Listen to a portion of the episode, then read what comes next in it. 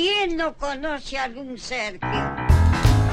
Bienvenidos a Quien no conoce a algún Sergio. Esta semana basta de películas, basta de series y tal. Se acabó la joda. Vamos a hablar esta semana de casi una anomalía del entretenimiento. Sí, una anomalía del entretenimiento. Es que estuve viendo muchos estos canales y se me pegaron esas palabras raras. No sé si está bien puesta acá, pero no sé, me gustó. Yo te digo el robot de Platón, te digo Julio Profe, te digo el robot de Colón, te digo C de Ciencia. ¿De qué habla? ¿De qué está hablando? Son canales de divulgación científica en YouTube. No se vayan, no se vayan, no se vayan. Esperen, esperen, esperen, esperen. No, no, no, no es aburrido. No es aburrido. Son canales de divulgación científica, pero no es lo que ustedes se piensan. Es otra cosa, es diferente. Es Eh, van a ver. Para ver, esperen, sigan. Ustedes me dirán, ¿y a quién le puede importar estos canales de divulgación científica? No, miren, cada canal de estos tiene entre 2 millones de suscriptores y 4 millones y medio. Y cada video por semana tiene un promedio, más o menos hablando, de entre 200.000 y 700.000 visitas. El canal de estos que, que para mí destaca más, para mí es completamente subjetivo, ¿eh? y aparte esto es complicado evaluarlo porque hablamos de divulgación científica que lo baja mucho a la realidad. Es muy entendible para nosotros que no entendemos nada, pero son temas bastante complejos y de ciencia dura, así que no se puede charlotear mucho. Pero como les decía, para mí, y muy subjetivamente, el canal que más me impactó, que más me llamó la atención, fue el robot de Platón, de Aldo Bartra. Además, este canal tiene otro canal que se llama el robot de Colón y otro que se llama Robotitus, además de su canal personal que es Aldous Caldous, pero este último es de Instagram. Si hay un canal de divulgación que recomiendo fuerte, es este, el robot de Platón. Por mero gusto y por mera cuestión subjetiva y porque es como el más divertido y él es el muchacho más empático que encontré para mí. Para mí. Aldo Bartra es comunicador social especializado en temas científicos y tiene ya varios latiguillos instalados en sus canales, como por ejemplo ¿Qué pasa con los elefantes? Hay algunas cosas que deberías saber para entender mejor a los elefantes.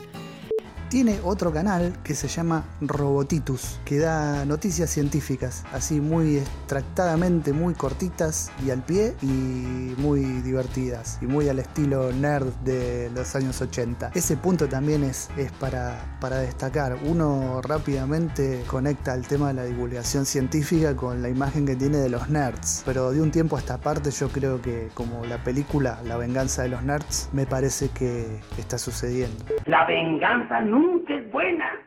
Mata el alma y la envenena. El canal del robot de Platón tiene más de 2 millones de suscriptores. Si hablamos de populares y no populares, veamos las cifras duras entonces. Haciéndole honor a un canal de divulgación científica, vamos a los números. Hay varios canales de divulgación científica y son bastante populares. Date un blog, por ejemplo, tiene 1,78 millones de suscriptores y los videos se ven entre más o menos 200.000 y 500.000 visualizaciones. Otro canal de ciencia bastante popular es C de Que tiene 1.42 millones de suscriptores. Estos dos últimos canales son españoles. Quantum Fracture es otro canal de divulgación científica español y tiene 2.5 millones de suscriptores. Pero el premio de todos los premios se lo lleva Julio Profe. Sí, así se llama el canal. Y es de Colombia y tiene 4.46 millones de suscriptores. Uno, por puro prejuicio, espera que la divulgación científica venga de Europa, venga de Estados Unidos, de países súper desarrollados.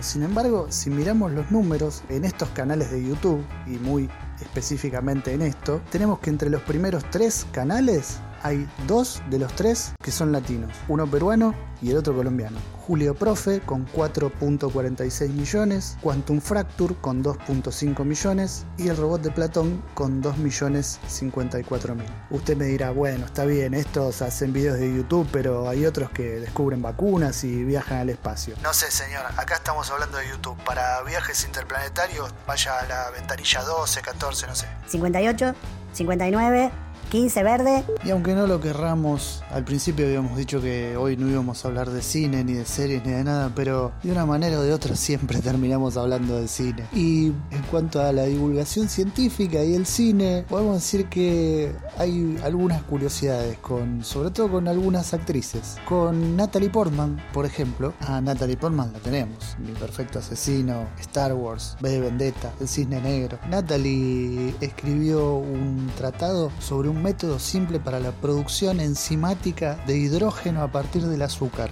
Ni la menor idea de lo que es, pero re grosa. Otro caso de el cine y la divulgación científica o los científicos es el caso de Magin Bialik. La tienen, en este caso es más conocido, la actriz de, protagonista de la serie Blossom y uno de los personajes de The Big Bang Theory, Amy Farrah Fowler. Encantador el nombre, me encanta decirlo. Magin es doctora en neurociencia, hizo varios tratados y bueno, doctora en neurociencia, imagínate todo el resto. Grosísima. Amy Farrah Fowler. Amy Farrah Fowler. Pero sin duda el dato de oro se lo lleva Hedy Lamar. Hedy Lamar era una actriz austríaca que hizo muchísimas películas famosas de Hollywood. La película más destacada fue Sansón y Dalila, dirigida por Cecil B. DeMille en el año 1949. Lamar en el año 1933 hizo una película llamada Éxtasis que quedó famosa en su biografía porque fue el primer desnudo completo y fue la primera actriz en fingir un orgasmo en el cine. Pero lo increíble de Hedy Lamar es que era inventora, más que inventora, científica. En la Segunda Guerra Mundial, por ejemplo, creó un sistema de torpedos guiados por radio para los aliados. Pero el dato de oro, en serio, en serio, en serio, y agarrate fuerte de algún vecino o algún pariente que tenga cerca, es que inventó el efecto ensanchado por salto de frecuencia. No tengo idea qué es, pero si vos pensás en efecto ensanchado y frecuencia, ¿qué te viene a la cabeza?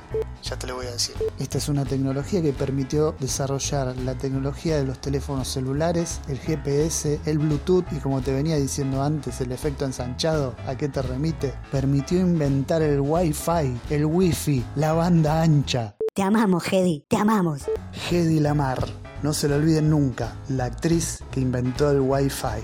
El canal de Julio Profe tiene un récord Guinness. Sí, un récord Guinness. Tiene el récord de haber hecho la clase de matemáticas en línea con más espectadores del mundo. 213.000 espectadores. Y ya que venimos hablando de divulgación científica latinoamericana, vamos a dar el dato de una comida típica de Paraguay y del noreste argentino, el chipá. No sé si vamos a dar la receta porque la verdad que no la sabemos, solo sabemos disfrutarlo enteramente. Qué rico que es el chipá. Lo que venimos a traerle es la manera en que se vende el chipá en Lanús, una ciudad del conurbano bonaerense de la República Argentina. Se publicita en las calles de esta manera.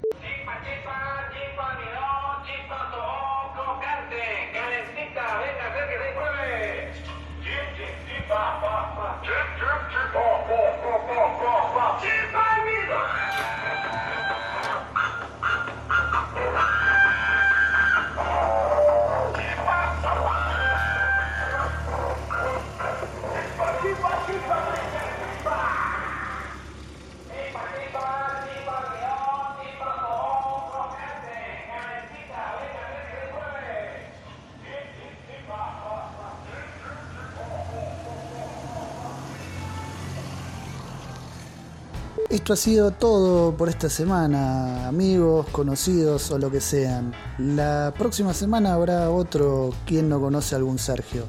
Mientras tanto, los dejamos con la siguiente duda. ¿Qué pasa con el chipá? Hay algunas músicas que deberías saber para entender mejor a los chipá. Escúchalo. Hasta luego.